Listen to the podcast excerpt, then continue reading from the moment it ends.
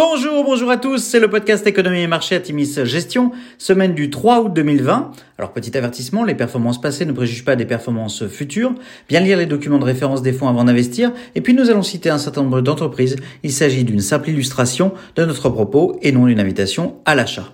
Alors cette semaine nous avons titré Big Tech avec trois points d'exclamation. La semaine a été complexe sur les marchés avec d'un côté une contraction record du PIB américain de 32,9% sur le trimestre et de l'autre côté des publications d'entreprises solides, notamment de la part des géants de la tech US. L'essentiel des publications d'entreprises est dorénavant derrière nous.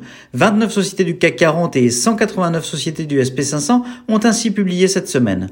Les publications ont dans l'ensemble été favorables aux valeurs de vos fonds avec notamment en Europe des baisses d'activité inférieures aux attentes. À ce stade, 82% des entreprises américaines ayant publié battent les attentes des analystes contre 65% en moyenne. Les analystes attendaient une baisse de rentabilité de 40%, elle a été de 33%, avec un compartiment tech qui bénéficie clairement des mesures de confinement et qui affiche des résultats en hausse de 1,4% selon Refinitiv. Mention spéciale pour Amazon et Apple, dossiers présents dans nos fonds, aux publications très attendues et qui ont nettement dépassé les attentes et contribué à redonner de l'allant au marché US vendredi. Ce n'était pourtant pas une semaine de tout repos pour les géants de la tech, puisque Jeff Bezos d'Amazon, Sundar Pichai de Google, Tim Cook d'Apple et Mark Zuckerberg de Facebook ont été auditionnés par le Congrès US à propos de potentiels abus de position dominante. Par ailleurs, le, la réunion du FOMC de la Fed était très attendue. Le maintien des taux proches de zéro et l'engagement à maintenir des mesures de stimulation ont été appréciés des marchés.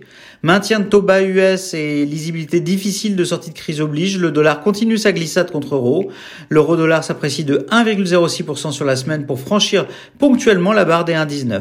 Rappelons que l'euro dollar flirtait avec les 1,06 mi-mars dernier. À nouveau valeur refuge, l'or bat le 28 juillet à nouveau record à la hausse à 1981 dollars l'once.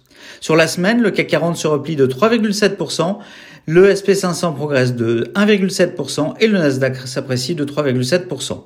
Sur ce mois de juin, prix piégeux, le CAC 40 se replie de plus de 3%. Les actions US sont à la fête avec un SP500 à plus 4,5% sur le mois et un Nasdaq à plus 5,3%.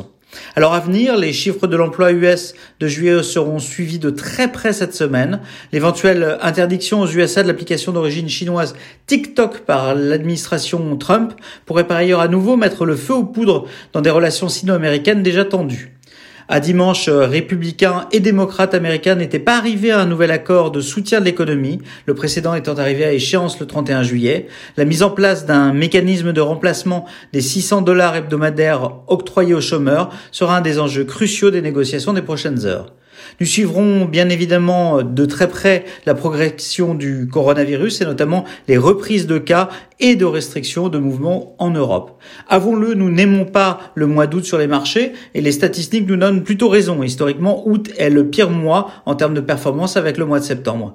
Ce que nous appelons le mois des stagiaires, entre guillemets, par lequel il y a peu de nouvelles en provenance des entreprises et surtout peu d'acheteurs est souvent difficile. Nous maintenons toutefois nos allocations l'État avec un biais prudent et nous réjouissons à ce stade de la qualité globale des publications d'entreprises de notre portefeuille. Nous vous souhaitons une excellente semaine à tous.